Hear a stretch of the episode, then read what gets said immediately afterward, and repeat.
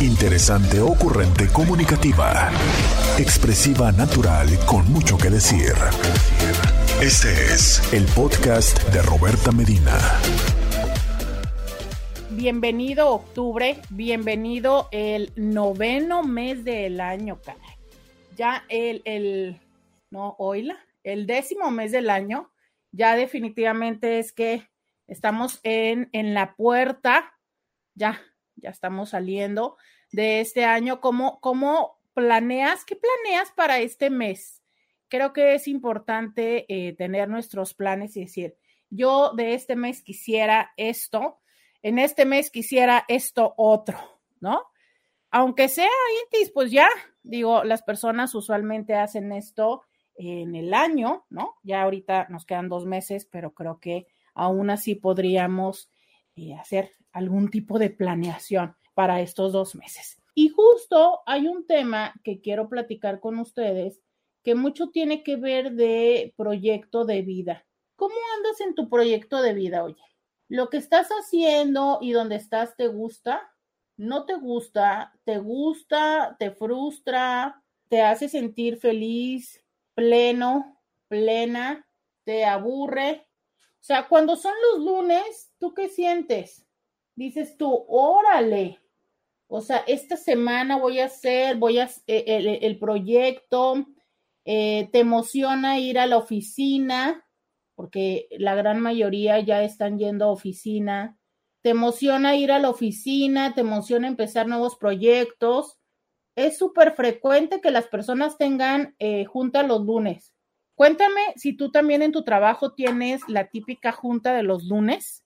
Cuéntame dónde, pues por supuesto, en el 664 123 69 69 664 123 69 69 entonces quiero que me digas si tú te sientes pleno plena si cuando ya llega el lunes dices tú hurra ¿no? es lunes o dices tú oh, es lunes otra vez otra vez Oye, ¿sabes qué? También tengo curiosidad. Digo, esto no tiene que ver con el tema, pero es una curiosidad personal. ¿A ustedes también les pasa que los lunes te sientes más cansado que el domingo? O incluso que el viernes. Ya sabes que el viernes dices tú, yay, viene el fin de semana. Llega el fin de semana y algo pasa, algo sucede que el lunes te sientes más cansado que el viernes. Te pasa, te pasa eso y es como que, ay, ahí vas eh, agarrando batería poco a poco conforme van pasando los días. ¿Te sucede? Cuéntamelo 664-123-69, 69. Hoy, en este primer eh, segmento, quiero que me digas cómo andas con eso. O sea, ¿eres feliz con lo que estás haciendo? ¿Sientes que estás estancado o estancada? ¿Sientes que tienes muchos años donde mismo y que las cosas no, no avanzan, no funcionan. Y em, aunque la pregunta inicial fue en términos de trabajo, perfecto, perfecto viene que me lo cuentes si también esto estás sintiendo en términos de relación. He escuchado, sabes, he escuchado que hay personas, sobre todo la última semana me tocó oír, que decían, ¿sabes qué? Es que yo siento que mi relación está estancada. O sea, no nos hemos movido hubo una persona que me dijo tenemos dos años, hubo otra persona, dos personas que me dijeron tenemos dos años, una persona que me dijo tengo cuatro años, y la sensación es esa, que es como, pues no nos hemos movido. O sea, esto, esto sigue siendo lo mismo. Y justo como lo hemos dicho en otro momento, creo que hay eh, situaciones, momentos en la vida en los que uno dice, ¿sabes qué? ¿Cómo me encantaría tener paz y tranquilidad? O sea, ¿cómo me encantaría que ya las cosas dejaran de moverse, que yo eh, pues, pudiera tener un momento de tranquilidad, carajo. Pero también hay momentos en los que dices tú, uff, o sea, ya tengo todo este tiempo y es que no, veo nada diferente, ¿no? Y me pregunto hacia dónde vamos. Entonces, hoy empiezo este primer segmento preguntándote qué onda, cómo te sientes con la vida. ¿Sientes que estás en un lugar, el lugar donde estás te gusta? como que no es tu hit, como que sientes que tendrías que cambiar eh, quizá en lo laboral, quizá en la relación. Cuéntamelo 664-123-69. 69. Hoy vamos a hablar de esto y de algunos otros temas. Como siempre, agradeciéndote que estés acompañándome. Y eh, bueno, es que de verdad me encanta. Muchas, muchas gracias que ya me mandan mis mensajes de buenos días. Gracias por eh, decirme buenos días, por mandarme siempre stickers divertidos. Oigan, mire, ya vamos avanzando, ya vamos avanzando. Este, ya me mandan, ya me mandan memes y me mandan stickers. Entonces, bueno, ya, ya es que eh, vamos avanzando en, esta parte de divertirnos juntos también, ¿no? Entonces, eh, gracias por eh, sus stickers divertidos. ¿Y cuál será el emoji del día de hoy? Ah, ya sé. Este les voy a poner. Oigan, ¿ustedes son de los de que los lunes de plano no? Dice alguien bonito, bendecido, doctor, escuchándote desde mi trabajo. Gracias. cuéntame si ustedes son de los que los lunes de verdad es que les caen súper gordísimos los lunes. Y luego hoy con este clima que está así medio nubladito, sé que hay muchas personas los días nublados les pone como, como que les bajonea, pero bueno, la intensidad del sol irá cambiando y ya vamos a irnos acostumbrando a tener menos luz solar. Eh, escuchemos este primer mensaje de audio del día de hoy. Buenos días, presente mi querida profesora. Pues ya llegó Beto también, ya llegaste tú, mándame tu mensaje. Ahora sí que como en la escuela les voy a tomar asistencia. Miren, ya aquí eh, Rosalina nos mandó el sticker de hoy, Tylee también, Beto ya nos mandó un audio, Juan Carlos también nos escucha del programa, desde su trabajo aquí. Es el primer segmento de tomar lista, que todos estén presentes y que me cuenten. Pero qué bárbaro, qué bárbaro. O sea, ¿no quieren hablar de ese tema o qué onda? ¿Qué onda? Pero miren, un solo mensaje de alguien que me diga, ¿sabes qué? Yo en la vida eh, siento que estoy en un muy buen momento de mi vida, me gusta lo que estoy haciendo, ¿sabes qué no? me, me siento como frustrada, me siento frustrado. No, oigan, no quieren platicar de eso, no, no quieren revisar su proyecto de vida. ¿Por qué? Porque es lunes, oigan, es lunes de empezar octubre. Como que se les antoja, a ver, cuéntenme, ¿no? Digo, pues aquí al, al, público lo que pida, ¿no? Digo, bueno, pues este, ya en vista de que no quieren platicar de ese tema, pues no, díganme de qué quieren platicar, oiga, pues es que ustedes, ¿qué pasa? ¿Qué pasa? Todavía no despiertan, es eso, todavía no despiertan a la actividad, todavía no les llega, todavía no les llega este la semana, ¿qué pasa? Cuéntenme 664-123-69-69. Cuéntenme. Todavía no les llega la, energía. Eh, bueno, miren, al menos ya escucharon, ya me están mandando mensajes, ya. Ya me siento, ya me siento que sí me, que sí me escuchan. Este. Ay, no puede ser.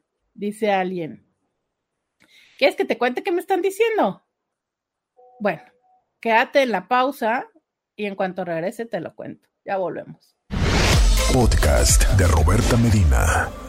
Pues yo quiero, yo quiero que me digan, quiero que me escriban y quiero que me cuenten cómo les va la vida, si los lunes son así como de, uy, nada que ver para ustedes. Eh, dice alguien que si no estaba en YouTube, ya, ya estoy en YouTube. Eh, alguien me dice por acá, aquí presente como todos los días, muchas gracias, muchas gracias, Mónica, por, por presentarse. A ver, eh, tenemos otro audio. Bueno, antes de estos audios, quiero leer los mensajes que llegaron antes que dicen, es que es lunes, Roberta, andamos muertos, derrotados y con pocas ganas de vivir. Pues eso digan, pues eso digan, que los lunes no les camina la ardilla. Eso digan, porque de eso va el programa. Yo quiero saber qué onda. Pues el lunes es como, ah, qué chido, lunes otra vez al trabajo, o es como de, ¿No? O sea, yo quiero saber, quiero que me digan cómo les va la vida. Alguien más me dice presente, muchas gracias, muchas gracias, qué bueno que me dicen presente, ya no, ya no siento que estoy hablando solita. Vamos a escuchar esto. Roberta, yo sí, desde niño, desde niño odio lo que es odiar los lunes. Y más si amanece nublado, con lluvia, frío, peor. Lo único que te voy a decir que nunca, fíjate, nunca en la vida me, he animado a faltar a trabajar. A pesar de que a veces, por ejemplo, aquí en Tijuana, en, en invierno, que es cuando llueve, amanece nublado y con frío y, uy, lunes, y, pero hasta ahorita nunca me he animado a faltar a trabajar, aunque me sobran ganas. Oigan, ya sé. A mí sí me, sí me ha pasado eso que dices tú. Y bueno, ahorita todavía el clima no, no está tan de invítame a quedarme en la cama, ¿no? Pero si hay otros climas que tú dices de, es que tan rico, se me antoja aquí quedarme en la cama, está calientito, este, qué flojera bañarme. Quiero contarles que yo sigo con la metodología de bañar, de hacerse la bañación con el agua fría, entonces cada día que va bajando la temperatura, la verdad es que sí me está costando un poquitico más de trabajo y es como de, ay, no, qué chico. Sí, sí, coincido contigo. Pero por supuesto que luego viene toda esta parte del el tema moral eh, que dices tú, no, no, pero ¿cómo? O luego viene esta parte de decir, no, es que mejor guardo esos días para cuando verdaderamente me enferme. No, es que mejor guardo esos días como para cuando tenga que ir pues al festival de los niños. Sí, o sea, entonces empiezas entre... Uh... Pero fíjate que por otra parte, conozco personas que incluso hacen esto. En teoría, y que alguien que sepa más de leyes eh, laborales nos apoye, por favor. En teoría tienes tres días de los cuales puedes hacer uso por enfermedad, ¿no? Eh, creo que es por enfermedad, por favor, alguien que me asesore.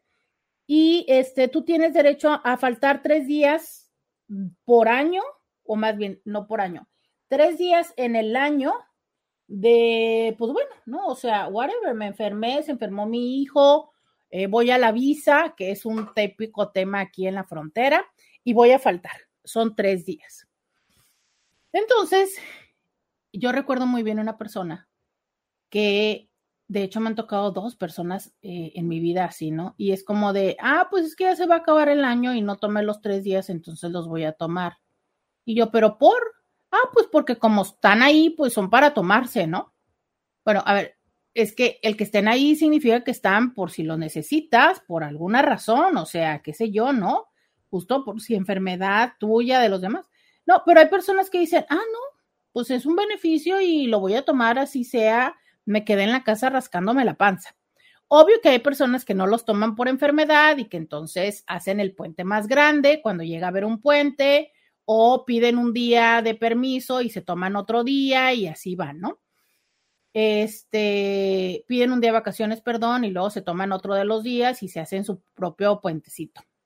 Mira, ya apareció la tercera persona que dice, Nel, Nel, hay que usarlos. A ver, empecemos por eso. Vamos a ver qué piensan los cintis.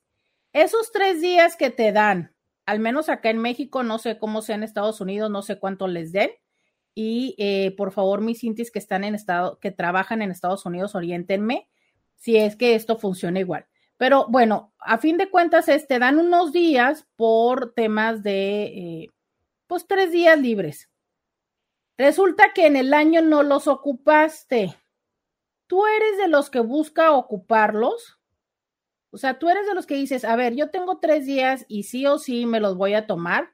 Cuéntame, 664-123-6969.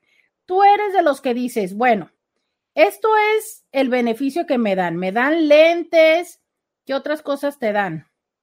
No sé, me dan lentes, me dan X cosa de despensa, puedo pedir eh, tal cosa de, no sé, ojalá, ¿verdad? Ya creo que los trabajos ya no dan gasolina.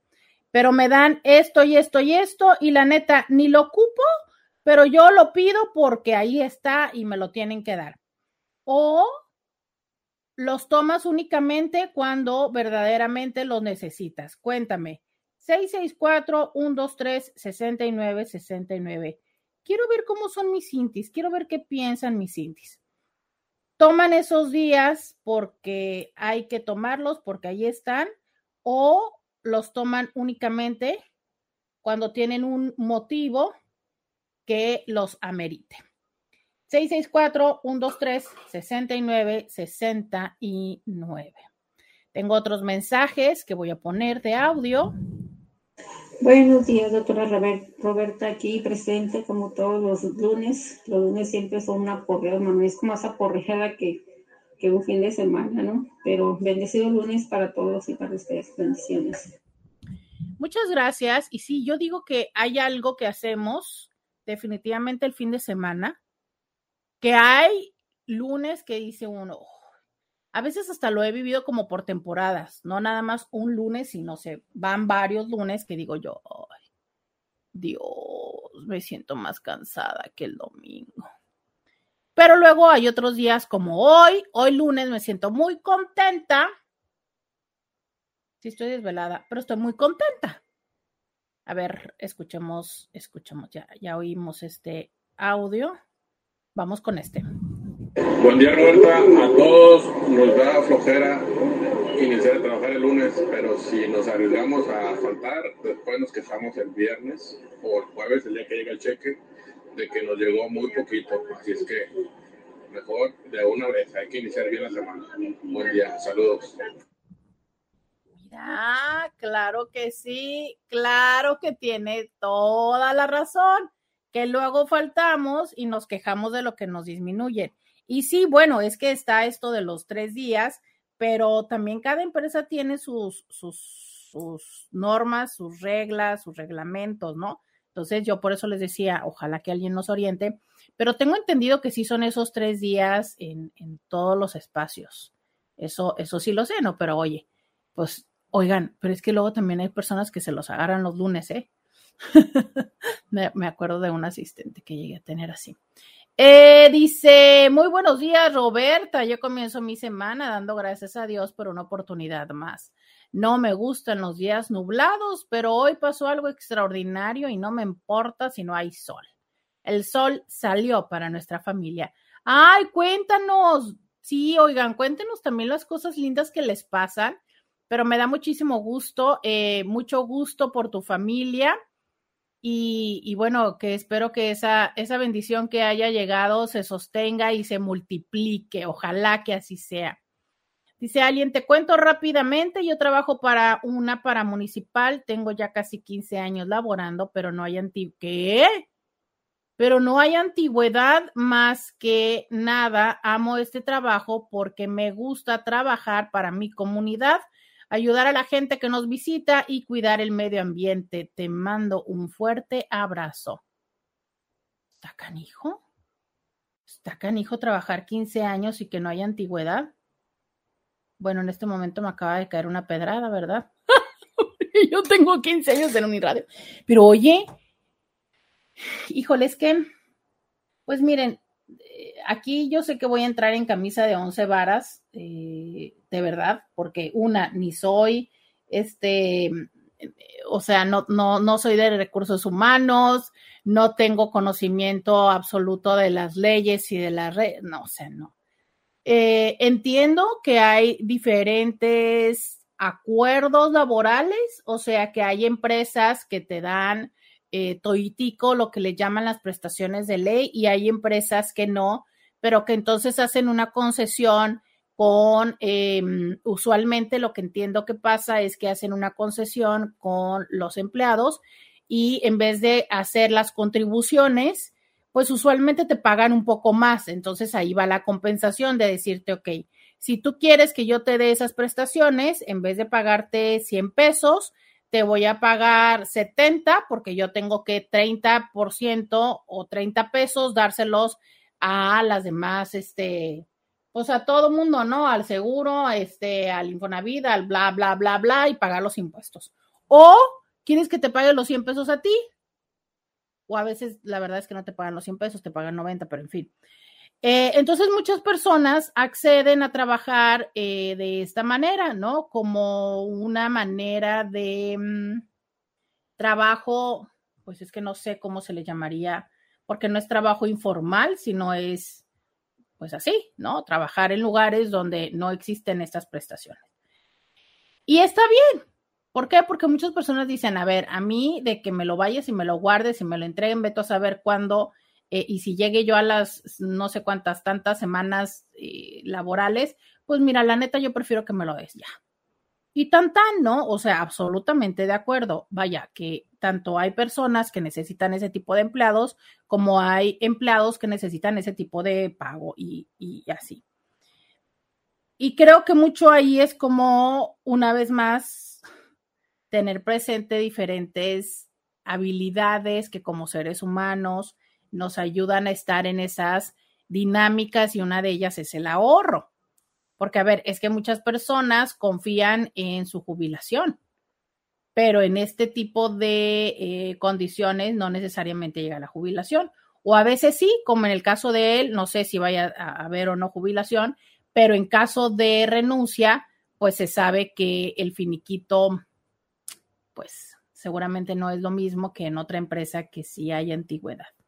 Y bueno, aunque nos dice que es el municipio, eh, sabemos que también en este tipo de, eh, en el municipio hay algunos puestos que por ser eh, relativos al ayuntamiento actual, pues justo por esto es que no generan antigüedad, ¿no? Pero bueno, creo que un elemento que sí nos dice, sí que considero que es importante es el hecho de trabajar en lo que te gusta. Entonces, en tu caso, un beneficio adicional que es un beneficio emocional que nos ayuda para la salud mental y que también fortifica el lo que yo empecé a platicarles el día de hoy, que es este proyecto de vida, pues es para ti es importante ayudar al medio ambiente y donde estás lo puedes hacer y creo que eso es un beneficio que no está reflejado en la nómina, no es como que en el recibo de nómina te pongan y el ayudar al planeta Tierra a 300 pesos, ¿no? Por decir una tontería, pero que, que puede abonar o que seguramente abona a que te sientas bien en ese trabajo. Y hoy estamos platicando qué onda, les das al lunes, se sienten mal, les gusta su trabajo, están en un buen momento de vida. Quiero que me lo cuenten, quiero que me lo digan 664 1 2 3 69 69. Quiero tus mensajes, vamos a la pausa y volvemos. Roberta Medina, síguela en las redes sociales. Ya regresamos, 664-123-69. 69. ¿Les gusta? ¿No les gustan los lunes? Dice alguien por acá. Hola Roberta, un gusto saludarte voy a regresar al tema de estar estancado. Yo justo este fin de semana me di cuenta que tenía mil temas inconclusos. Después de llorar mucho, me dije, debo empezar si quiero ver cambio. Les cuento que hace 15 años salí de la universidad, pero por mil temas no me titulé. Ahora que estoy un poco más estable, pienso en hacerlo, pero eso es un proyecto de un año. Cabe decir que tengo una situación estable en el trabajo, es familiar y no requieren título, pero no sé si esto considere un estancamiento profesional. Que vuelvo a repetir mi carrera, la ejerzo en el negocio familiar y me he desarrollado bastante. Pregunto, ¿debería titularme? Pues, ¿qué significa para ti el título, no? O sea, eh, si tú, eh, si tu proyecto de vida es mantenerte en la empresa familiar y sabes que nunca te van a pedir el título, pues quizá eh, lo más lógico las personas te dirían, pues, ¿cómo para qué? Si estás en la empresa familiar y, no. Pero si tu idea es que en algún futuro eh, podrías querer probar otros espacios y otros, este, otras oportunidades, pues sí. Pero si para ti el título significa el concluir algo, ¿sabes? O sea, como esta parte de cuántas personas no dejamos inconclusas las cosas. Empezamos un proyecto, ay, voy a vender ropa en Facebook, ¿no? Voy a limpiar mi closet, voy a vender la ropa en Facebook y la ropa termina, pues sí, fuera de tu closet, pero en otro cuarto. No, no crean que estoy hablando de mí, por favor, no vayan a pensar que eso lo hice yo. No vayan a pensarlo, pero sí, ¿verdad? Y entonces dejaste el, el, proyecto inconcluso y es como de, uy, ¿no? Eh, de repente dijiste, voy a hacer X cosa y tal, entonces vas dejando cosas inconclusas y como lo, lo comentas y lo dices, bueno, me di cuenta que tengo tantas cosas inconclusas que voy a empezar a concluir. Pero también te voy a decir una cosa. A veces cuando tenemos esos momentos de revelación de la vida, que nos damos cuenta que todo lo tenemos eh, arrumbado o que nos sentimos estancadas o estancados, em, también nos da por empezar por, uno, lo más difícil, dos, lo más lejano, tres, lo menos, em, lo que tiene menos sentido a corto plazo.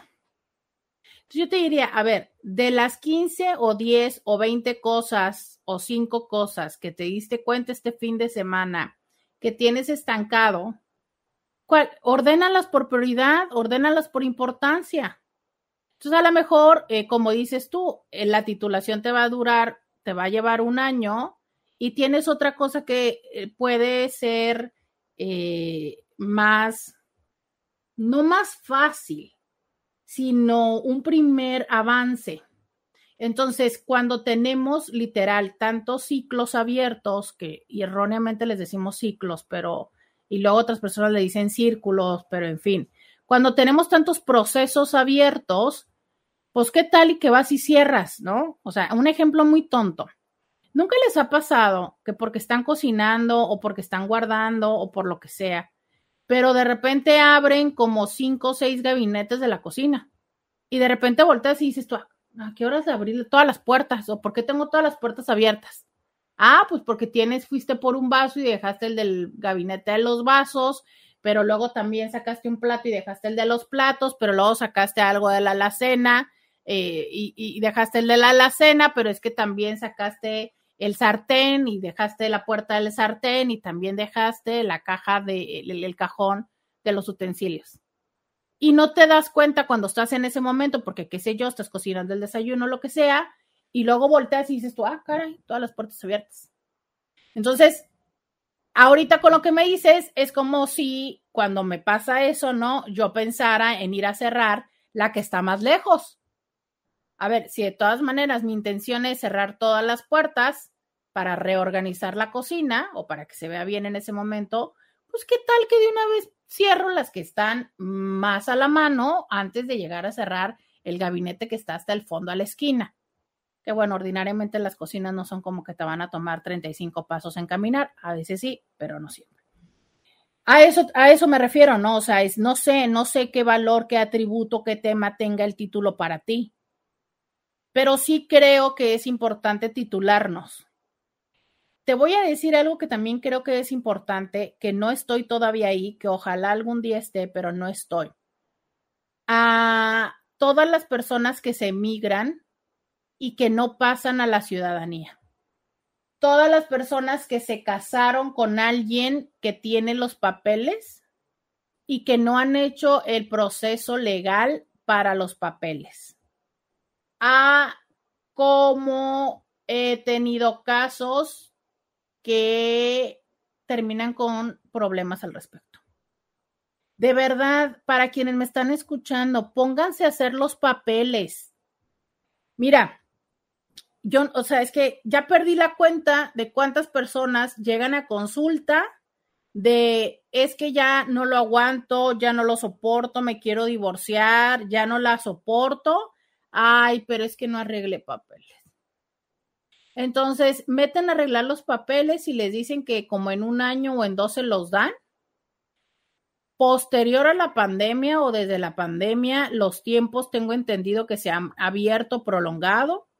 Entonces, de aquí a que la gente decide que nos vamos a divorciar. Mira, para empezar, de aquí a que decidimos ponerle nombre y apellido al problema y decir, güey, si tengo un problema de pareja, si esto ya llegó al final.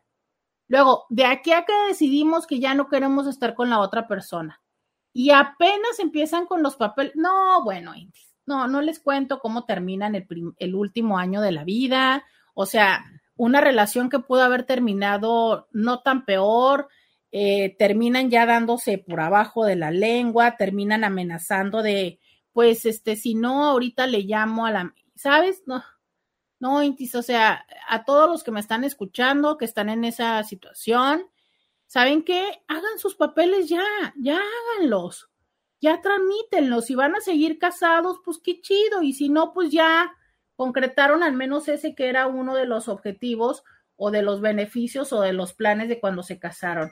Entonces, eso, primer tema, háganlo. Segundo tema, ya lo hicieron.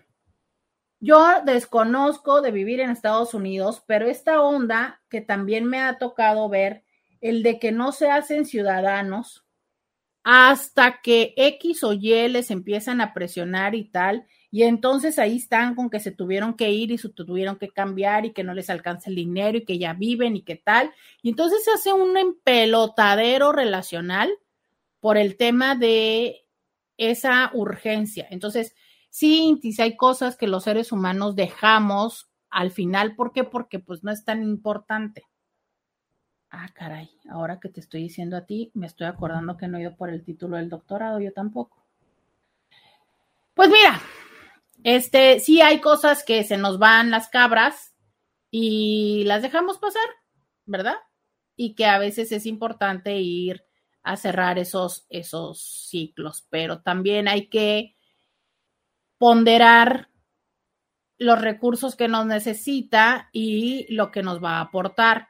Si tú me estás diciendo que tienes un año en el que tienes que hacer, no sé, práctica, servicio, liberar otro idioma o qué sé yo, lo que vaya a hacer que tengas que hacer en un año, pues pregúntate si es un año en el que lo puedes hacer.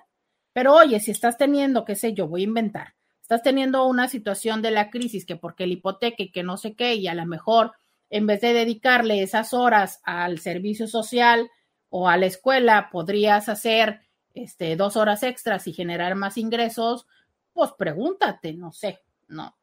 Pero sí creo, sí creo que el punto final de una formación académica es el título. O sea, sí creo que deberíamos titularnos más eh, cuando hablas con personas que trabajan en el sector educativo, ese es uno de los grandes retos. Las personas no se titulan, asumen que ya terminaron la carrera cuando, cuando se gradúan.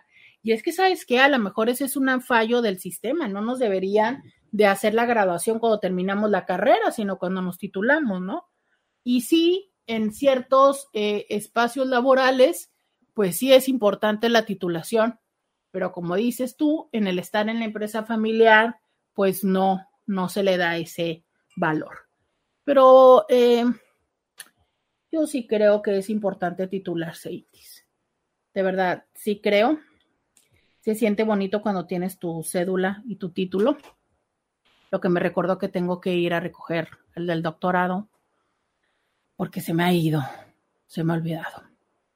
Eh, dice alguien, ganamos el primer round de una demanda y nuestra casa estaba adjudicada. Ay, mira qué buena onda. Qué lindo, qué lindo, qué lindo, qué, qué tranquilidad, ¿no? O sea, es como dices tú. Ay, vamos avanzando, qué padre, felicidades. Espero que eh, termine todo este proceso con, con fallo a su favor. Qué padre. Oigan, eh, gracias por sus mensajes, eh, gracias por contarme cómo es que están y cómo les va en la vida. Dice alguien por acá. Mm, yo tenía un supervisor que nos hablaba para decirnos, no has usado X horas de enfermedad y ya va a terminar el año para que las usáramos. Pues fíjate que yo ahí lo veo como una estrategia. Es que también, ¿sabes qué? Creo que es muy diferente y aquí no sé si tampoco vaya a beneficiar lo que voy a decir. Creo que es muy diferente cuando trabajamos para grandes empresas, aunque los supervisores sean cercanos y locales, a cuando trabajamos para empresas mmm, familiares y empresas en las que conocemos más a las personas. Y creo que es un arma de dos filos porque a veces también trabajar con empresas familiares es una cosa frustrante, porque dices tú, o sea, no importa lo que me esfuerce, no voy a llegar más arriba porque pues el mero mero es el, el, el papá o el abuelo y después de ahí le siguen los hijos y pues, o sea, aunque me esfuerce, no voy a llegar muy lejos, ¿no? Un punto. Pero creo que es diferente cuando trabajas en una empresa en la que el ambiente tiende a ser para el beneficio de todos, a cuando trabajas en una empresa que la empresa es tan grande que te convierte solamente como en un número o en, un, en una productividad o algo, ¿no? Y entonces que realmente no importa tanto quién tú eres como persona o cómo vas en la vida o que haya un proyecto de carrera. Con esta idea me quedo y regreso después de la pausa para platicar eh, un poquito más y también tú cuéntame si has tenido la oportunidad de trabajar en, podríamos decir, empresas familiares, en pymes, en pequeñas empresas o en empresas grandes y en cuál te ha gustado más, cuál ha sido tu experiencia, eh, en qué ha sido distinta. Cuéntamelo, 664-123-69-69. Estamos aquí en Diario con Roberta. Ya volvemos. Podcast de Roberta Medina. Ya regresamos. 664 123 69 69 de a ver por acá dice Hola, buen día. Yo amo los días lunes, inicio de mes, inicio de semana. Con respecto a no terminar lo que uno empieza, a mí me pasa muy seguido, creo que le dicen procrastinar. Respecto a no hacerse ciudadanos, les diré que conozco personas, matrimonios, que cuando uno de ellos es ciudadano, el otro dice, no merece ciudadano pronto para que vea que no soy interesada. O el que tiene papeles, hay ocasiones que no se hace ciudadano, solo se queda emigrado para así no hacer ciudadano a su pareja, para supuestamente ver si se casó por amor y no por papeles. Eso se me hace tan absurdo porque cómo es posible que si te acuestes, tengas relaciones, hijos, beso, matrimonio con alguien, pero ah, no le arreglo papeles por orgullo o no le pido que me tramite mis papeles. No, y, y, a veces lo hacen así con estas estrategias y dices tú así como de, hoy, qué fuerte, ¿no? O sea, justo tú lo que dices es, ¿Cómo, cómo, o sea, entonces, cómo? E, es un matrimonio, pero se andan jugando estrategias. Yo creo, por un lado, que todos queremos eh, sentirnos amados como mm, por nosotros mismos en la vida, ¿no? O sea, sí lo entiendo, vale, que tú dices, bueno, yo quiero saber si esta persona quiere estar conmigo por mí o por el beneficio que pueda tener de mí, ya sea los papeles o, o que retomemos lo de la empresa familiar, ¿no? Que decía el otro Inti, o porque como tenemos empresa, pues aquí va a caer en blandito, o porque pues tengo casa y no va a pagar red, ¿sabes? Claro, claro, lo, entiendo perfectamente, o sea, creo que todos llegamos como un poco a preguntarnos, independientemente de si tienes, dirían, eh, diríamos comúnmente tres pesos o cinco millones. De alguna manera dices tú, mmm, Quiero, quiero sentir que, que esto es genuino. Pero de ahí a esa duda quizá natural que muchas personas llegamos a tener y que esa duda es como un pensamiento que te cruza por la cabeza, que a todos nos llega a cruzar, pero que eh, la mayoría de las veces desaparece pronto, ¿no? ¿Por qué? Porque la mayoría de las veces hay múltiples argumentos en la relación que entonces hace que casi que inmediatamente lo descartes y digas tú, ay, no estés tonteando, bye, ¿no? Bye, hasta ahí queda. Pero por supuesto que hay momentos en los que incluso y justo desde ese mismo lugar ya ha habido otras cosas que te han hecho pensar o ya ha habido otras personas que te lo han comentado y entonces ahí sí es que la aplicas con toda la intención de, a ver, voy a confirmar mi hipótesis o la hipótesis de los demás. Pero es cuando yo digo, ¿qué tan sano es estar en una relación a la que consistentemente tienes que estar poniendo a prueba? ¿No? Porque si la relación, o sea, si la otra persona hace cosas que te dan, que te hacen dudar y que por ende tienes que estar poniendo a la prueba, pues qué caso estar con esa persona. Oye, pero si resulta que tú siempre a todas las parejas te las pasas poniéndolas a prueba A esta porque aparentemente es una interesada o interesado. A la pasada porque era una persona de moral distraída. A la otra porque, ah, no, pues wow, o sea, ¿qué tal que mejor te vas a terapia y resuelves tus problemas de no confiar o de baja autoestima o de necesidad de control o qué sé yo, ¿no? Pero a ver, o sea, ¿qué te cuento, no? Si, Intis, creo que una de las leyes que debería estar ahí en el, en el decálogo de la vida es, oiga usted, pues si ya le ha pasado múltiples veces, ¿qué acaso no sería eh, conveniente empezar a pensar que usted es el de la culpa? Bueno, perdón, el de la responsabilidad. Que yo no sé por qué diablo se me cruzó esto en mi cabeza, pero... ¡Ay! De mí por hacerles caso a ustedes pues que estos días de fin de semana se me ocurrió ponerme a ver la serie de Dahmer. No, Intis, no, no, no, no, Intis, no, o sea, no. ¿No están viendo que apenas voy a salir a la vida? O sea, Intis, todavía no instalo Tinder, pero ya lo borré. No, no, no, no, Intis, no, no, no, o sea, ¿qué tipo de cosa es eso? No, no, no, Intis, no. Para quienes no tienen ni la remota idea de lo que les estoy diciendo, la serie de Dahmer es una serie que yo creo que debe tener como ya dos o tres semanas en Netflix, que es em, la serie de la vida, pues de la vida, es, cuenta, el, cuenta la historia de un hombre que eh, asesinaba hombres em, e, e incluso los llegaba a comer. Entonces, eh, no. No, no, no, no, Intis, no, este, mm, le metieron varios elementos que no sé qué tanto estén presentes en, el, en, el vida, en la vida real, pero que tiene que ver precisamente con este tema como de ligues, entonces, pues se los ligaba y, y les daba cara, ay, no, Intis, no, no, no, no. No, no, qué, qué, qué, qué miedo, Intis, qué miedo. Yo de verdad es que Todavía no bajaba Tinder, pero ya lo desinstalé porque no, no, no, no, no, oiga.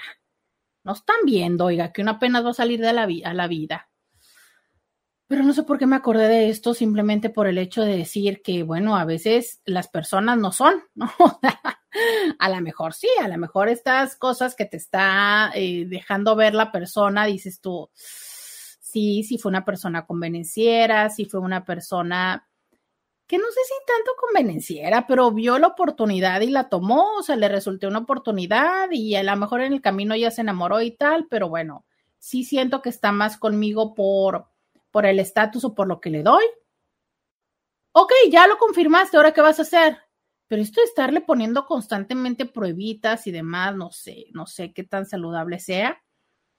Y decir esto, o sea, puede ser que en algún momento te cruces con alguien que sea así, pero si consistentemente esto es algo que repites, que siempre tienes eh, motivos por los cuales desconfías de tu pareja, ¿sabes qué? Date cuenta que entonces probablemente quien no confíe eres tú.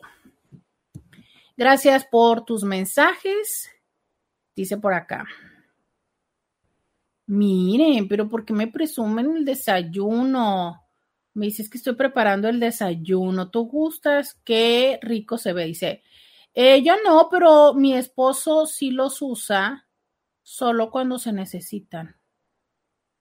Ah, los días de enfermedad. Dice, pues te cuento que los lunes sí también son así, sin energía. Quién sabe cómo que hice mucho el sábado y domingo, que los lunes son para descansar y los martes vas con todo. Pero sí, los lunes son de flojera total. Sabes que a veces pienso que sí es algo que hacemos eh, el fin de semana y creo que a veces lo que tiene que ver es que hay muchas personas que usan el fin de semana para limpiar lo que no limpian entre semana, eh, lavar, eh, limpiar cosas profundas, que si el refrigerador, que si la cochera, que si tal. a veces porque justo es cuando hacemos actividad, ¿Cuántas personas no hacen en el fin de semana que se van de hiking?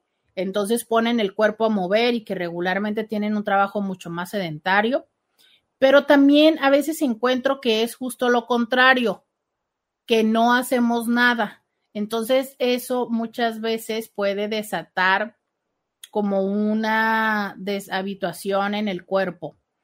También hay personas que por X o Y manejamos ansiedad el fin de semana. Y te cuento brevemente una de las circunstancias. Em, por ejemplo, para todas las personas que no tenemos pareja y que, por ejemplo, el domingo era el típico día en el que pasabas tiempo con esa persona o el sábado. Entonces, eh, el domingo típico, ¿no? Todos los domingos en la tarde nos íbamos, qué sé yo, al cine, a tomar un café con mi mamá, con su mamá, em, X. O el sábado teníamos la cita romántica y tal.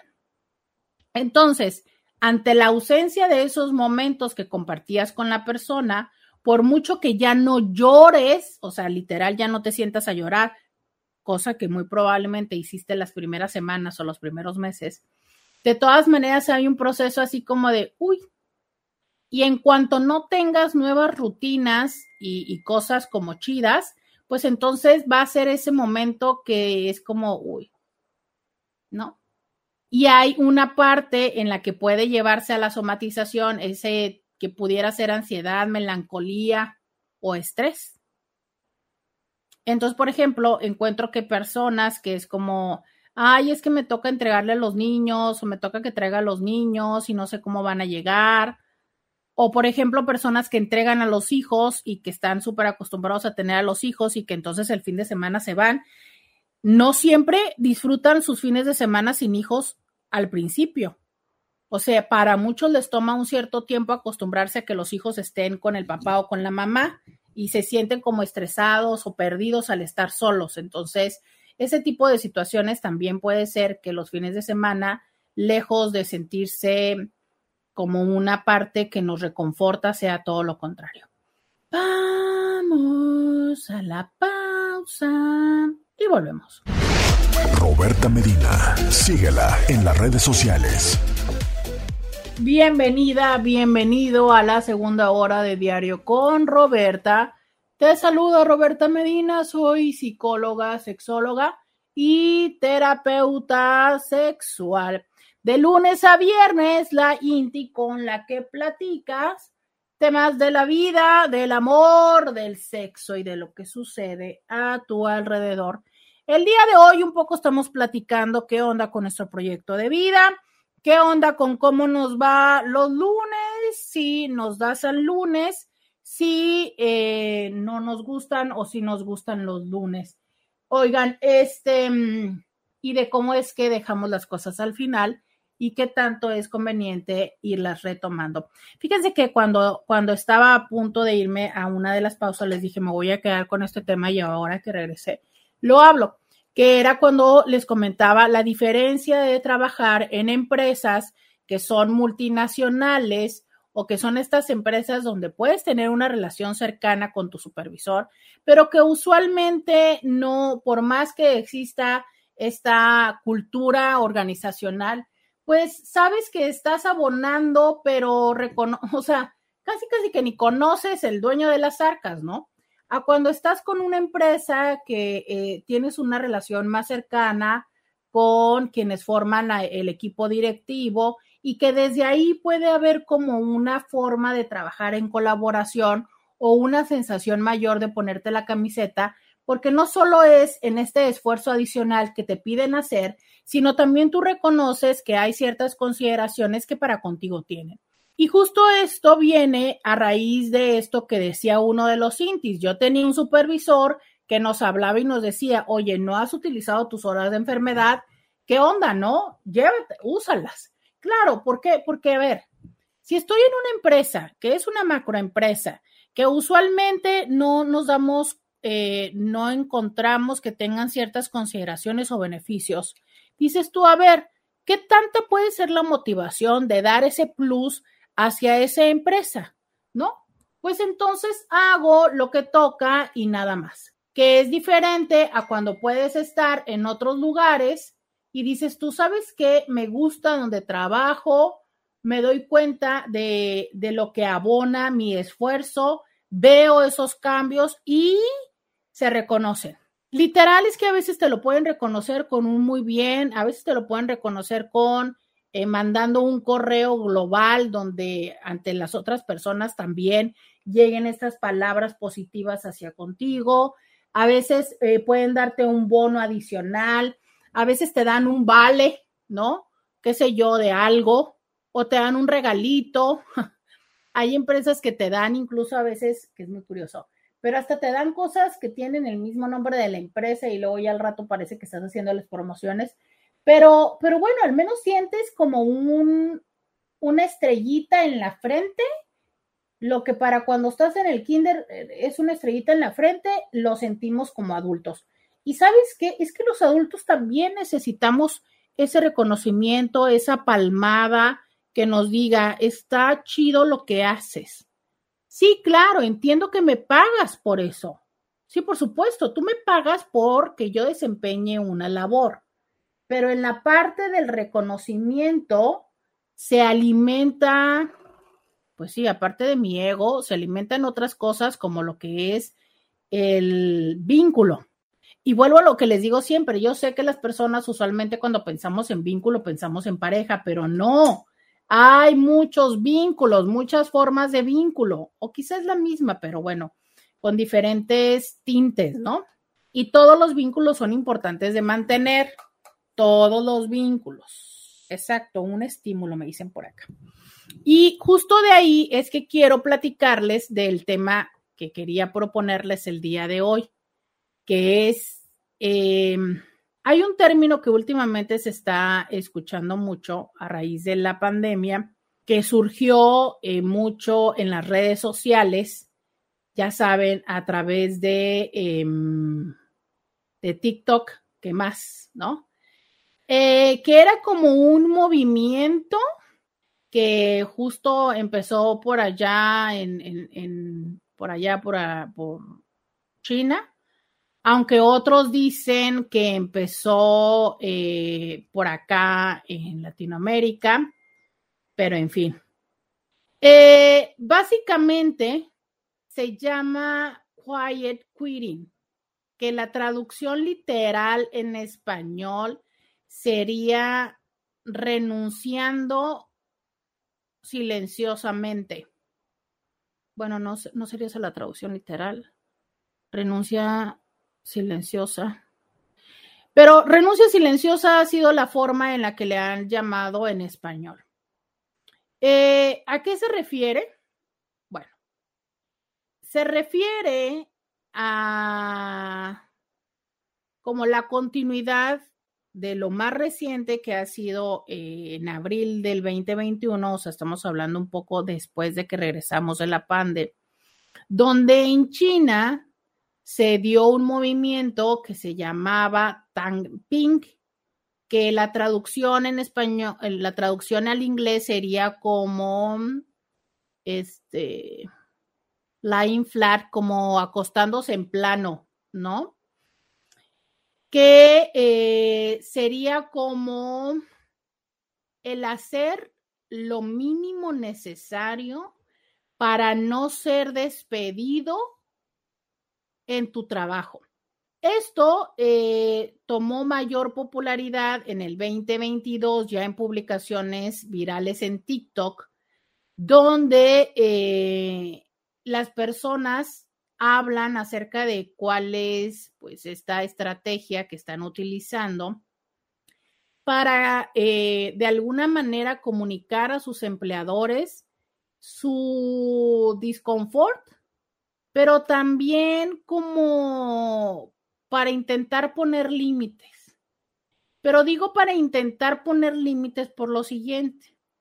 Es cierto que hay empresas que tienden a abusar en el hecho de eh, pedirte demasiado, de esconderlo detrás de ponte la camiseta y que te piden que, no sé, que tus jornadas sean de 14, de 16, de 18 horas es cierto, esto fue una dinámica que por años, por décadas vimos, ¿sabes? Por décadas vimos. Entonces, con esta parte de la pandemia, de cuando por ejemplo, esto que decía, ¿no? De, uy, es que en mi trabajo era imposible faltar porque pues lo que se decía era que cómo es que ibas a faltar, tenías que estar ahí para hacer las cosas. Y ahora con lo de la pande fue como de, a ver, pues básicamente nos dimos cuenta que una gran mayoría de eh, trabajos se podían hacer desde casa y que las empresas seguían trabajando. Pero también eh, al llevarse el trabajo a casa, empezó a suceder que si antes en teoría tú trabajabas seis, ocho horas en tu trabajo, ¿no? U ocho horas en la empresa, ahora que estabas en la casa, pues aquello se diluía. Claro, porque no eran horas de trabajo solamente de trabajo, sino que estabas ahí como interactuando con tu familia. Y entonces eso hacía que las jornadas y el tiempo y todo se fuera ampliando. Pero entonces se entiende que las personas cuando regresan a trabajar es así como de, ¿sabes qué? Mm, pues yo no, o sea, yo no pretendo hacer más de lo que tenga que hacer. Y esta parte donde antes era como, a lo mejor incluso dentro de la empresa había una conciencia de, ok, esto no te toca, pero sabes qué, ayúdame con esto. O algo que también se empezó a dar mucho, que fue las empresas empezaron a obviar ciertos puestos y entonces a cargarte con esas implicaciones. Por ejemplo, que si hubo recorte económico y tal, y entonces sabes que ya no te vamos a poder, eh, ya no vas a poder tener asistente. Acto seguido significa que si no tienes asistente, ahora tú tienes que hacer todas tus labores, ¿no? Entonces, eh, cuando el puesto de asistente estaba absolutamente justificado porque pues era de entenderse que si tú tenías que estar a cargo de, ejemplo, tres sucursales, pues claro que tienes que tener un asistente, ¿no? Porque si no, pues a lo mejor una sucursal lo puedes llevar solo, pero a la hora que ya son tres, no se puede, necesitas un asistente. Pero entonces resulta que no, o bien, a lo mejor lo que te decían es, ¿sabes qué? Es que el de tal, el de tal sucursal va a renunciar y pues bueno, o sea, tú sabes súper bien, ya tienes súper manejado las tres sucursales, ahí te va otra, por el mismo sueldo. Entonces, de alguna manera era que íbamos tomando responsabilidades adicionales por el mismo sueldo o bien em, nos pedían más horas de trabajo o, ah, mira, es que ayúdame, no sé, es que ayúdame este, ahorita no tenemos a la de contabilidad, ayúdame con este reporte, pero resulta que pasaba un mes, tres meses, diez meses y al final ya ese reporte ya era parte de tu chamba. Entonces, este movimiento tiene que ver con que las personas dicen, ¿sabes qué? No, yo voy a hacer lo que diga mi... Em, hay un documento que deberían de tener las empresas que es descripción de puesto. Esto es, cuando te contratan, en teoría debería de haber una absoluta claridad de cuáles son las cosas de las cuales se tienes que encargar y cuál es lo que te van a pagar. Entonces, el quiet quitting tiene que ver con, o la renuncia silenciosa tiene que ver con el abstenerse de hacer cualquier otra cosa que no esté en la descripción del puesto. O sea, es yo voy a hacer únicamente lo que tenga que hacer sin eh, hacer algo adicional. Hay personas que lo están haciendo desde el, pues mira, yo ya estoy cansado de que a final de cuentas nunca hay una un reconocimiento o una compensación por estas horas extras que tengo que poner. Em, hay otras personas que dicen, es que estoy enfocándome más en el balance de la vida personal y el trabajo, ¿no? O sea que muchas veces había personas que se nos iban las cabras y que nos superenfocábamos en el trabajo y dejábamos de lado la vida personal. Pero eh, básicamente la intención de este movimiento o de esta, en general, de esta filosofía, tiene que ver con el hecho de decir, voy a solo hacer lo que me toca por lo que me pagan. Entonces, em, esto no es nuevo. O sea, yo recuerdo, por ejemplo, haber escuchado charlas motivacionales metáforas, ¿no? De personas que dicen, bueno, dedicas toda tu vida al trabajo y cuando te mueres o cuando te enfermas, llega alguien más y te sustituye y tu empresa y lo que sea sigue funcionando. pero nadie le repone el tiempo que no le diste a tus hijos o lo que no disfrutaste de ver tus hijos crecer. ¿Sabes? Em, es justo un poco esta la idea. Cuando este movimiento empieza a, crecer, por ejemplo, en, TikTok, ellos utilizaban precisamente el, hashtag TangPing, que era eh, pues la manera en la que ellos llamaban este movimiento, y el hashtag fue censurado. Claro, porque estás hablando de un país donde las largas jornadas, ¿no? es parte de, su cultura. Entonces, de repente, este contramovimiento de decir, a ver, no más, hay que trabajar solamente lo que hay que trabajar, imagínate.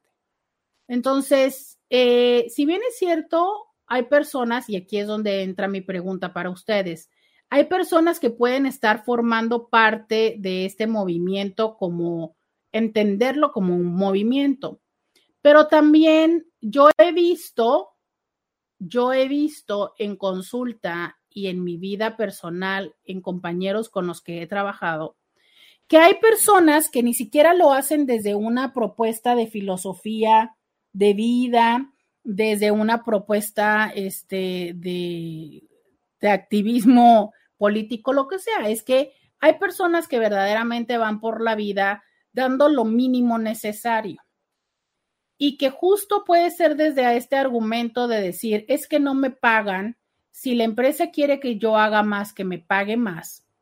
Pero también es como muchas veces la manera perfecta de justificarte por no hacer el esfuerzo que corresponde.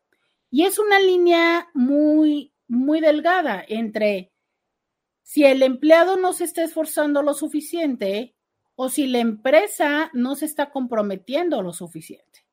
Y es aquí la situación donde puede caber ambas posturas, ¿no? O sea, tanto de decir la empresa, pues yo no te pago más porque tampoco veo que hagas más, como el empleado decir, yo no hago más porque tú nunca me pagas más.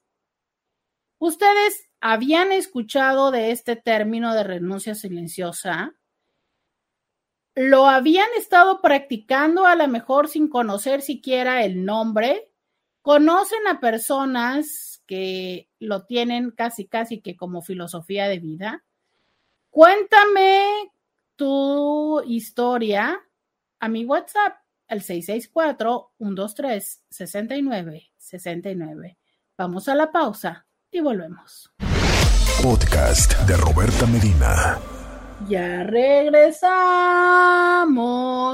Intis, fíjense, siempre es bueno pedir una disculpa cuando uno se hace la equivocación. Ya me dijo el señor Scooby que yo en la primera hora pregunté si les caía gordo el lunes, cuando yo misma les digo que no usen esa frase. Qué mal por mí, qué fellita me vi. Muy mal, muy mal, Intis. No hay que usar esa frase. Y ven, les digo, es que cuesta mucho trabajo tomar conciencia cuando ha sido, cuando son frases que tan consistentemente tienes presentes, ¿no? Pero recuerden que no, este es un espacio donde tratamos de erradicar la, eh, gordo, la gordofobia, la misoginia, el machismo y el aspectismo. No más eso. Con eso ya tengo tarea para los siguientes 70 años de mi vida, pero eso nada más. Pero bueno, ya ven, hasta uno se le van, hasta a mí se me van las cabras. Entonces, estoy diciéndoles eh, de este concepto del quiet quitting. Em, entonces, eh, esto, esto explotó en TikTok con un video que subió un ingeniero de, en, sus 20 de nombre Said Khan. Y este, y él en 17 segundos, en un video de 17 segundos, eh, puso esta idea al mundo, ¿no? Y decía tal cual, yo recientemente he aprendido acerca de este término llamado quiet quitting, en el cual, eh, en el cual pues no estás directamente renunciando a tu trabajo, pero estás renunciando a la idea de ir más allá de, eh, del ir, más allá, ¿no? De dar este extra. Es todavía haces tus actividades, pero ya no te estás suscribiendo a la cultura y a la mentalidad de que el trabajo tiene que ser tu vida, cuando en realidad no lo es. Una persona no debe ser definida por su labor. Entonces, eh, en general, para las personas que, que hablan acerca de ese movimiento, pues no es realmente renunciar, es más una filosofía de hacer lo mínimo a tu trabajo. Este, en, en, Japón hay un concepto en el cual refiere a un artista que está profundamente dedicado a su arte y que está buscando consistentemente la perfección en lo que hace. Entonces, eh, la renuncia silenciosa es justo lo opuesto. O sea, es acerca de eh, divorciar esta parte del ego en función de lo que has conseguido, de tener la perfección laboral, poner límites y completar las tareas que debes completar en el tiempo en el que te lo pagan, pero no hacer horas extras, no hacer nada adicional. Eh, hay personas, sabes, que, que justo desde este, estos coach y estas personas que hablan acerca de carrera profesional y todo esto, que dicen que difícilmente vas a poder llegar a tener éxito en el ámbito profesional mientras tengas esta filosofía. Yo entiendo perfectamente, quiero puntualizar lo siguiente, entiendo perfectamente que este es un choque generacional. Entiendo perfectamente. Esto es un choque generacional. Y lo entiendo por lo siguiente. Yo vi a mis papás eh, enfrentarse a la vida desde una perspectiva diferente a la que yo me he enfrentado a la vida y a la que seguramente eh, las personas de la siguiente generación, porque no tengo descendientes, lo van a hacer, ¿sabes? Sí, es un tema generacional. Y si hablamos de otro tema que también está muy en boga en las redes sociales, pues también lo tendríamos que reconocer, que es en función del privilegio. O sea, discúlpame, pero perdóname, pero nosotros, los treintones y cuarentones, tenemos circunstancias de mayor privilegio, la gran mayoría, de las que tuvieron nuestros padres, que tuvieron que chambearle más en la vida. La mayoría de los treintones y de los cuarentones, de los cuarentones y de los cincuentones, tenemos formación universitaria, lo cual para los que están en el, en los, en el última parte del quinto piso, principio de los sesentas, no era una forma generalizada, ¿sabes? Entonces, muchos de los que estamos, voy a decir, bueno, muchos de los hijos, ¿no? Que ahora son papás, este, muchos fueron los primeros en la familia en tener una formación académica, los primeros. Cuando estamos hablando de que ahora las generaciones actuales, mira, perdóname, pero tener una licenciatura, ¿eso qué? O sea, de mínimo tienes que tener posgrado, pero aparte tienes que otras cosas, ¿no? ¿Por qué? Porque la licenciatura ya es una cosa que sale en el cereal, casi, o sea, la verdad, ¿no? Ya ni siquiera tienes que cursar cuatro o cinco años, ya a veces con que vaya ciertas horas a la semana, tan tan, se acabó. En fin, no hablemos de la educación, que a veces pareciera que más que un servicio educativo es un servicio al cliente, pero hoy no es el tema. El punto es este. Claro, entonces, desde esa perspectiva, pues por supuesto que si nosotros viéramos eh, la vida familiar del sistema como un solo ciclo, pues podríamos entender dónde es que estamos. Ejemplo, en teoría, vamos a, vamos a pensar en, el ciclo vital. En teoría, eh, pues en tus primeros 10 años de la vida aprendes a hablar, a las matemáticas, a caminar, a correr, ¿no? En los siguientes años de vida eh, te vas definiendo. Hablemos de que, por ejemplo, en tus 20, 30 es cuando vas haciendo el trabajo, el dinero, te reproduces, en los 40 terminas de generar económicamente y después, en teoría, disfrutas. Entonces, un poco así es lo que pasa en las familias. O sea, hubo generaciones que les tocaron trabajar, que les tocaron emigrar, que les tocaron, entre comillas, salir de pobres, ¿no? Y hubo otras generaciones que ya heredamos esta cierta ventaja. Entonces, claro que, por ejemplo, a las generaciones que heredamos esa ventaja, pues claro que incluso, yo te voy a decir cosas como tan sencillas como, por ejemplo, eh, nuestros papás muy frecuentemente no, no salían de vacaciones, de ir a de vacaciones, de tomar un avión, de salir de vacaciones. ¿Por qué? Porque estaban súper engranados en la chamba. Nosotros somos generaciones que ya conocemos el placer de salir de vacaciones, claro, porque ya partimos de una condición económica un poco distinta. Y las siguientes generaciones son de las que se estresan. Deja tú, nosotros lo conocemos como una opción, ¿no? Pero otras generaciones son de las que ya no soportan las jornadas laborales de tres o seis meses sin descanso porque se estresan, porque se tal y cual un poco así te voy explicando cómo han ido evolucionando las dinámicas. ¿Está mal? O sea, las últimas están súper chafas, son de cristal, son... No, les tocó un espacio de mayor privilegio, como a nosotros nos tocó mayor privilegio que el que nos dieron nuestros, que el que vivieron nuestros padres. Entonces, yo creo que este movimiento, y cuando confirmo que lo plantean personas en los 20, pues perfecto, lo puedo entender. Pero la dinámica global, consumista, capitalista, llámale como quieras, empresarial, pues la realidad está en que con esta filosofía difícilmente es que vas a poder escalar en estas dinámicas empresariales. O sea, ver, ¿Cuántas son las posibilidades de que si tú te dedicas a hacer solamente lo que a ti te dijeron que tenías que hacer cuando te contraten, vas a pasar de la línea de producción a la de supervisor? Vas a pasar de supervisor a director. ¿Cuántas? Perdóname, pero no creo que sean muchas. De verdad, o sea, es,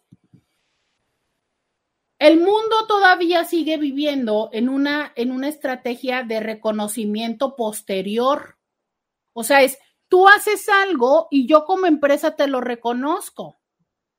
Yo como mamá te lo reconozco, yo como pareja te lo reconozco, por eso se llama reconocer, volver a conocer. O sea, el mundo no va como por él. Ay, mira, te voy a dar esto para que te esfuerces el doble y me trabajes más y luego te voy a premiar porque trabajas. Mm, ¿Por? ¿Cómo? ¿De dónde? ¿Estás de acuerdo?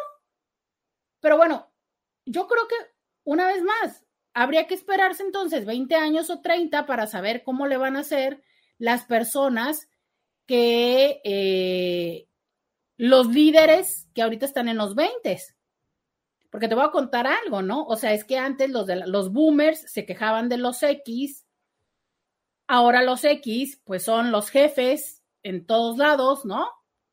Y se quejan de los millennials, pues ahí vienen los millennials a ser los jefes. Vamos a ver cómo es que los millennials ahora van a ser jefes de estas nuevas generaciones. A mí, desde esa propuesta filosófica, yo digo, va, porque entonces, si verdaderamente va a ser la nueva mirada de las generaciones de estos Zetas que van a decir, no más al ser workaholic, hay que tener un equilibrio de vida personal y de trabajo, pues entonces yo digo, va, vamos viendo qué pasa dentro de 30, 40 años, cuál fue el resultado. Pero lo que sí me parece un poco cuestionable es las generaciones que estamos todavía en una dinámica distinta o que ya tienes hijos y que ya eres responsable económicamente de otras personas, de otras circunstancias, que pretendas que porque tú te acatas a lo mínimo necesario que tu empresa te pide, estés esperando un reconocimiento como una motivación para moverte. Valga la rebusnancia, porque la motivación implica que te vas a mover. ¿Soy clara con esto? Aquí es donde yo quiero que ustedes me digan. Ustedes son de los empleados que aplican la ley del mínimo esfuerzo. Yo Roberta Medina lo he bautizado así. Yo entiendo que hay personas que viven con la ley del mínimo esfuerzo. y que en general, en lo personal, en lo profesional, en lo relacional, hasta con sus hijos y con todo el mundo, hacen lo mínimo necesario. Lo mínimo necesario y no más. ¿Tú eres de esos? Y si lo haces, cuéntanos qué beneficio tienes, te funciona o no te funciona. Tú eres de los que piensa que tienes que echar toda la carne al asador en todo lo que haces. Si eres así, cuéntanos cómo te ha ido con esto. Vamos a la pausa y volvemos. Roberta Medina, síguela en las redes sociales. Ya regresamos, 664-123-6969. Miren qué bonito. Me escribe Marta, dice, Olis, excelente inicio de semana, hoy te veo espectacular y me manda unos emojis divinos. Miren nada más, qué bonitos regalos estos. Eh, nos dicen en Facebook, dice, mm, dice, yo estoy así. Soy asistente administrativo de una ferretería en venta de materiales. Mi patrón, aparte de este negocio, se pone a construir casas para vender. Ahora quiere que ande en la obra de construcción llevando material. Ah, y hasta quiere que le ayude a venderlas. Ah, pero no quiere pagarme más cuando una inmobiliaria le cobra el 4% de comisión. Por eso le digo que a mí no me contrató para vender casas, que solo soy la asistente de su negocio, que lleve la contabilidad y trámites de la ferretería. Eh, y estoy de acuerdo contigo. O sea, es, eh, si ese es otro negocio y hay otras actividades, pues entonces lo lógico sí sería renegociar el contrato. Aquí lo que yo creo, una vez más, es las formas, ¿no? O sea, tanto las formas de él, de, eh, entiendo que no te lo ha dicho así como tal, oye, mira, voy a empezar este proyecto y necesito que tú participes acá y mira cómo le hacemos y tal. Que solamente es como irte aventando más obligaciones de, oye, por cierto, de pasada llévale, eh, hoy le vas a llevar tal cosa a fulano, oye, este, contesta la cotización, ahí sí te entiendo que sea como un, a ver, estas cosas están creciendo y no, pero justo ahí es donde les digo, ¿cómo es que los contratan? Porque si tú eres asistente de él, pues entonces si él empieza a hacer, a vender menudo, pues va a tocar ir a comprar el menudo, porque estás o sea, eres asistente de él. Pero si estás como asistente de la ferretería, pues entonces ahí entiendo que es otra cosa. Ahora, aún así, nada que no se solucione con un renegociamiento, con una renegociación de los términos. ¿No? A ver, es como yo estoy viendo que ahora necesita esto y esto y esto. Eh, ¿Qué hay con esto? Pero también habría que entender lo siguiente. No sé cuál sea tu caso. ¿Tiene que ver con que él está ganando más? ¿Tiene que ver con que ese servicio en otros espacios se cobra? O tiene que ver con que estás haciendo más, porque a veces no estamos haciendo más, porque a lo mejor él, como te reconoce como un buen elemento o como te tiene mucha confianza, a lo mejor hay ciertas partes de tu trabajo, ejemplo, la facturación, que ya la puso a hacer a alguien más, para que entonces tú tengas el tiempo de hacer estas otras cosas que le implican más confianza. Entonces, en teoría no estás haciendo más, solo que lo que ahora estás haciendo, tú tienes la interpretación de que eso vale dinero. Y es cierto, las inmobiliarias cobran un 4% de comisión, pero las inmobiliarias buscan al cliente, lo llevan a, hacer las múltiples visitas, le, este, le corren el, el crédito, o sea, hacen muchísimas cosas, que es un trabajo de tiempo completo, ¿no? Entonces, bueno, eh, a lo mejor no haces el trabajo de tiempo completo, seguramente. Haces unas cosas. Entonces, ahí es donde digo, a veces es nuestra perspectiva de las cosas, a veces es una realidad. ¿Sabes qué? Sí, sigues haciendo absolutamente todo que hacías en un principio de la ferretería, pero aparte, ahora este, les ayudas con las ventas y aparte ya chofereas.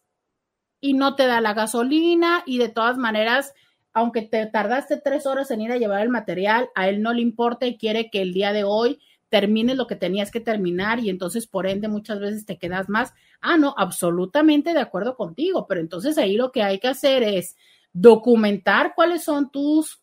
Em, tus acciones, lo que haces en el día, lo documentas y se lo planteas como tal y le dices, oiga, fíjese que yo en el día estoy haciendo esto y esto y esto y esto y esto. Entonces, eh, y usted cuando me contrató me dijo que solamente iba a hacer esto y esto. ¿Cómo renegociamos? Y, y tan tan, ¿no? Sin embargo, también entiendo que hay personas que, aunque son conscientes de esto, se esperan a que sea el empleado el que reexija. Y ahí también un poco me parece como abuso, ¿no? Definitivamente. Dice, no, no tengo asistente, o sea que solamente te ha ido sumando actividades. Pues sí, definitivamente hay que ponerlo en la mesa de diálogo. Dice alguien, y al final de cuentas, ¿quién llevaría las de perder? Las empresas siempre tendrán un nuevo sustituto, pues nadie somos indispensables, siempre habrán nuevas vacantes y buscar trabajo conlleva recomendaciones, aparte de un buen currículum. Creo que se nos enseñó a tener criterio y dar el extra. Sí, pero también creo que somos de la generación todavía, de la, quizá la última generación, que tiene este, esta filosofía, ¿no? De dar el extra. Eh, totalmente de acuerdo contigo es impresionante y precisamente yo ayer eh, filosofaba un poco de esto con unas amigas, de cómo es que la vida sigue su rumbo, estés o no estés. O sea, tú te sales de una empresa o incluso quieres presionar a la empresa con tu trabajo pensando que lo que tú haces es totalmente significativo porque a veces no la creemos, que las empresas nos necesitan y sabes que la realidad no es esa. De verdad, o sea, tú puedes ser súper talentoso con algo y a lo mejor es cierto, no van a encontrar a alguien que tenga tu mismo talento, pero van a encontrar algún otro talento.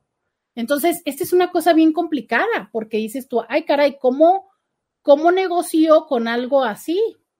Entonces, a veces hay que aceptar las consecuencias y decir, ok, no quiero las condiciones que me está dando ahorita la empresa porque no me parecen justas, puedo intentar negociar, pero si la empresa eh, se pone en un papel de no, pues entonces no queda otra más que decidir y decir, bueno, ok, no me gustan las condiciones que me da la empresa, pues entonces me voy.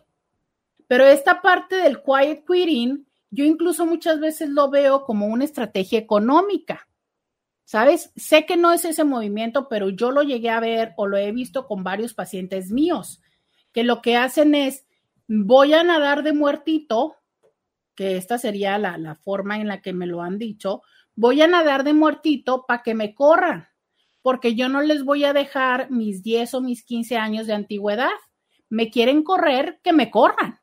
Entonces se convierte en una guerra entre el empleado haciéndole la vida imposible a la empresa, que ni siquiera es a la empresa, es a los pobres que trabajamos con ellos, ¿sabes? Entonces es, se ponen inaccesibles, no entregan las cosas a tiempo, atropellan, o sea, literal, estorban, ¿no? Perjudican a todos los demás, de manera tal en que lo que propician es que las empresas llegue un momento en el que digan, ¿sabes qué? De verdad, por favor, vete. Y entonces las empresas, por no querer pagar eso que tienen que pagar de finiquito, hacen exactamente lo mismo empiezan a presionarlos, empiezan a acorralarlos para que la persona esté en una situación donde diga, mejor me voy. Pero sí o sí, entre que o es el empleado que le hace la vida imposible a la empresa o es la empresa que le hace la vida imposible a los empleados, los demás empleados la llevamos. Si este es un empleado que no es autónomo, que la mayoría de las veces así es. Entonces, si a ti te toca trabajar a un lado, abajo o arriba del que está empelotado, ya sea porque lo quieren correr o porque está en un plan de, ¿no? ¿Sabes cómo se me figura este quiet quitting? Para muchas personas, eh, o bueno, las generaciones como yo veo que antes lo hacían, es como cuando los perros se emperran, ¿no? Tú has visto cuando un perro se, se echa, o sea, se sienta y no lo mueves. Y, le estás jalando la correa y no lo mueves, o sea, está así, ¿no? Eh, yo digo, eh, es emperrado, ¿no? Así como, no me voy a mover y hazle como quieras, no me voy a mover. Entonces creo que hay personas que hacen eso. Están en un absoluto disconfort con la empresa, están en contra de todo, pero no se mueven. Argumentan que no se mueven porque quieren la liquidación. A veces no es cierto, a veces ni siquiera hay liquidación, simplemente es como, pues no voy a tomar la decisión, quiero que me corran. Incluso lo he visto en las relaciones de pareja. Cansada de veces de que esta sea la típica dinámica al final de la relación y es, yo no quiero decir, ya no quiero estar aquí, vamos a divorciarnos, porque yo no quiero ser el culpable o la culpable, ¿sabes? Yo no quiero que ese sea el discurso que mis hijos tengan, pero tampoco hago por mejorar la relación. Entonces, literal, me siento, me emperro y, y hazle como quieras. Entonces la otra persona es como, oye, vamos a terapia. No. Oye, vamos a retiro. No. Oye, vamos a intentar esto. No. Oye, vamos a intentar lo otro. No. Oye, vamos a divorciarnos. No. Pues, ¿qué quieres? Pues nada, quiero que tú llegue un momento en el que me corras de la casa para yo poder salir por la vida y decir, es que quien me corrió fuiste tú. Así también en las empresas. Vamos a la pausa y volvemos. Podcast de Roberta Medina. Ya regresamos. 664-123-69-69. Eh, justo, justo creo que, eh, hace un momento me explicaba algo Scooby. Y sí, o sea, es, eh, creo que esta dinámica de mm, la descripción de puesto lamentablemente no existe en la mayoría de las empresas y es mucho de, esta propuesta de desarrollo organizacional, donde todas las empresas tendríamos que tener descripción de puesto, misión, visión y valores, de manera tal en que tú supieras cuáles son todas tus obligaciones y que así pudieras saber qué es lo que te toca esperar de tus otros compañeros en nivel horizontal y a nivel vertical. Y tendríamos que también tener un mecanismo que lamentablemente no se tiene en la mayoría de las empresas, que es no solo cuál es la vía, que quedara muy clara, no solamente cuál es la ruta o la vía de comunicación, sino las alternativas, que es cuando tu superior o cuando alguien no te hace caso, cómo poder asegurarte de llevar esto a otro nivel, como algo que me parece muy interesante y que creo que también sería muy peligroso porque no lo tenemos eh, inculcado como cultura, que es las líneas anónimas de denuncia. En muchas de las empresas con estas eh, filosofías hay un correo, un, espacio, un, este, usualmente es un correo, donde tú puedes escribir un correo y decir eh, que tal jefe, tal supervisor, tal persona hizo desde cosas de índole sexual, desde cosas de, de, de bullying, de X o Y, y quienes lo reciben están obligados a proteger tu confidencialidad. Esto es, no van a ir con ese jefe a decir, un subordinado tuyo dijo que, este, que anulas el reporte porque obvio tu jefe sabría que eras tú. No, no pueden hacer eso, pero entonces sí van con el supervisor y le dicen, a ver, ¿qué estás haciendo? Y empiezan a supervisar al supervisor de manera tal en que, pues obvio va a salir a relucir que el supervisor este, acosa a las demás personas o tal cosa, ¿no? Y, creo que eso es muy bueno, pero que también creo que lamentablemente, como no lo tenemos mucho como cultura mexicana, ya veo que al cada rato vamos a estarlo, muchas personas lo estarían utilizando más bien como venganza que como una eh, denuncia real, ¿no?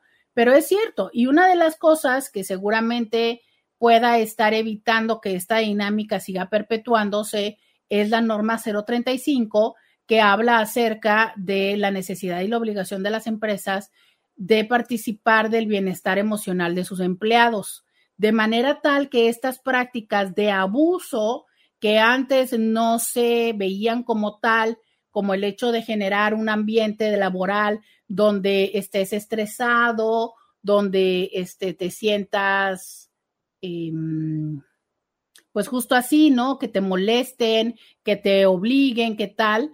Ahora, desde esta perspectiva, pues ya puede tener un espacio como tanto de denuncia o como resulta importante si el trabajo te estresa, o sea, como empresa participo de esa responsabilidad.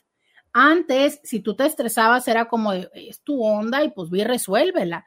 Pero ahora si como empresa yo hago y participo de dinámicas que no son positivas para tu salud mental, ya también hay implicaciones y esto es algo relativamente reciente.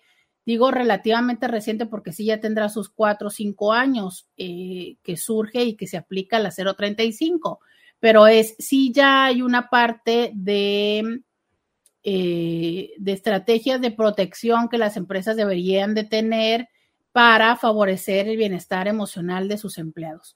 Entonces, todo esto es importante saberlo, ¿no? Eh, ¿Por qué? Porque resulta importante darnos cuenta que el trabajo es uno de los espacios donde más pasamos tiempo. O sea, se los he dicho yo muchísimas veces. Pasamos muchas veces más tiempo con nuestros compañeros de trabajo que con nuestra pareja, que con nuestros hijos, que con nuestros padres. Entonces, a ver, vivir en un ambiente o estar en un ambiente donde me siento molesto, donde no no soporto al jefe, donde el jefe me hace la vida imposible, donde me cae gordo la empresa, donde no soporto la filosofía, donde no estoy de acuerdo con, con el producto o lo que se hace, donde yo sé que estoy participando de cosas que son o ilícitas o que dañan a otras personas, ¿sabes? O sea, hay muchas cosas que pueden no ser agradables a mi cotidianidad. Y aquí es donde resulta importante pensar, ¿qué voy a hacer?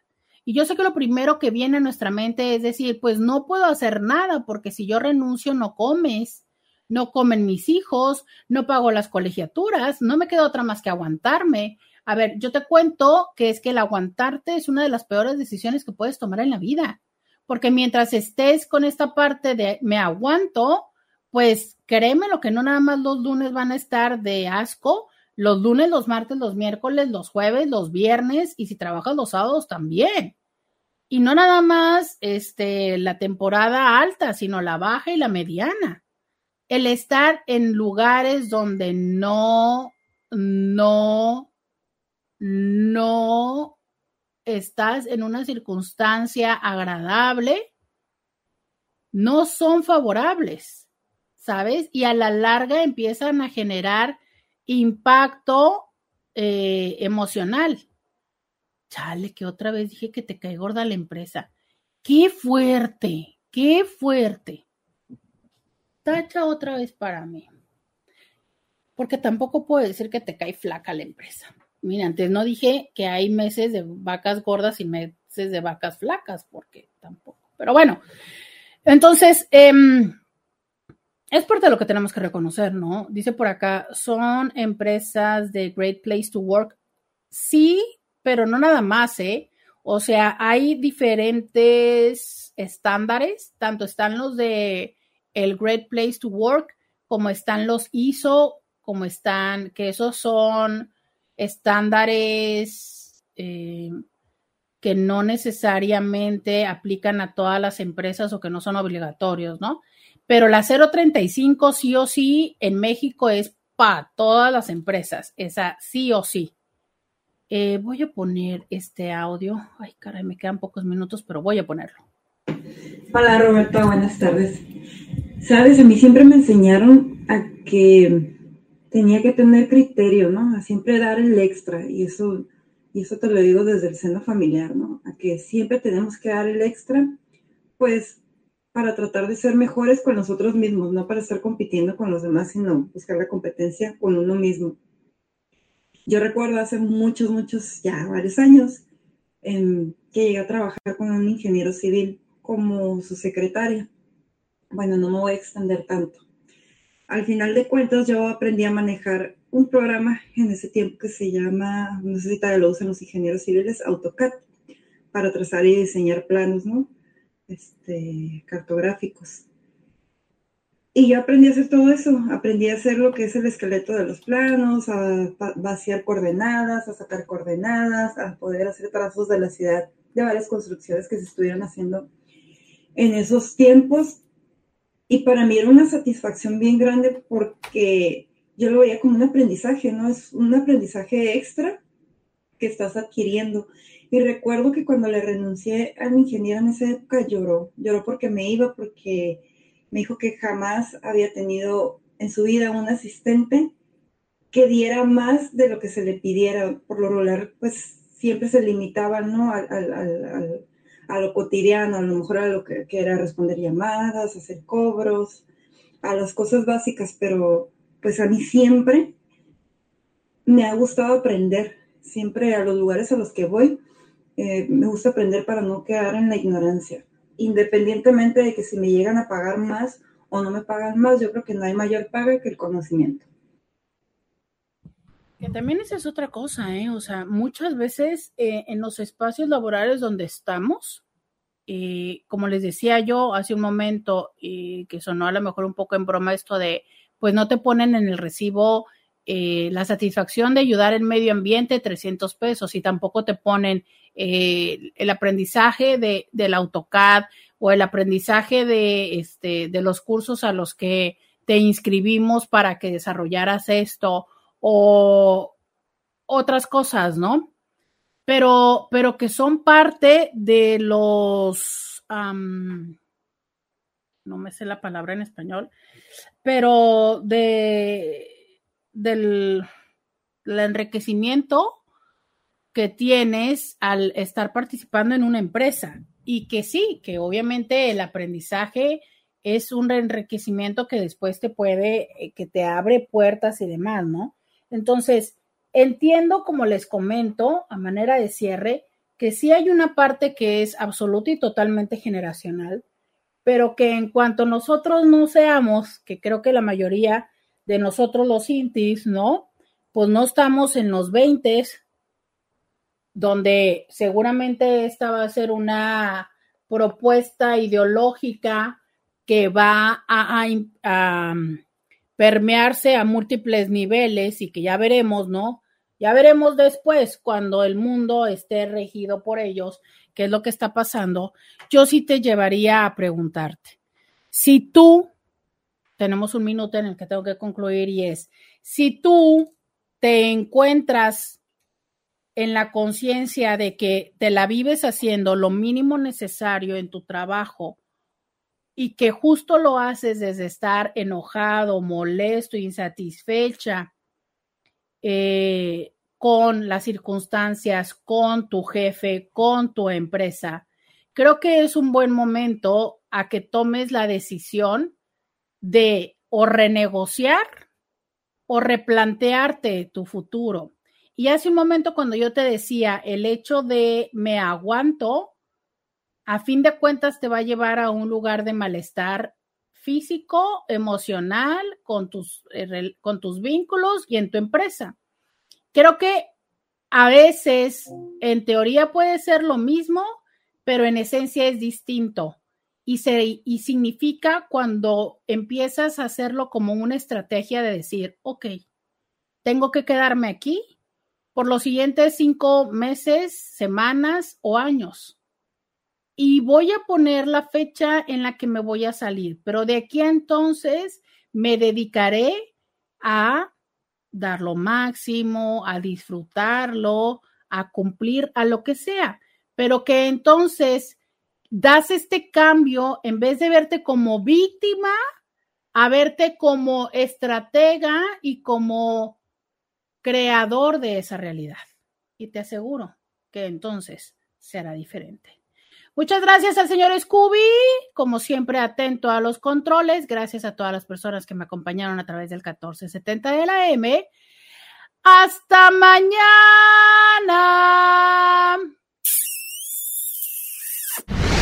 Roberta Medina. Escúchala en vivo de lunes a viernes a las 11 de la mañana por RCN 1470 AM.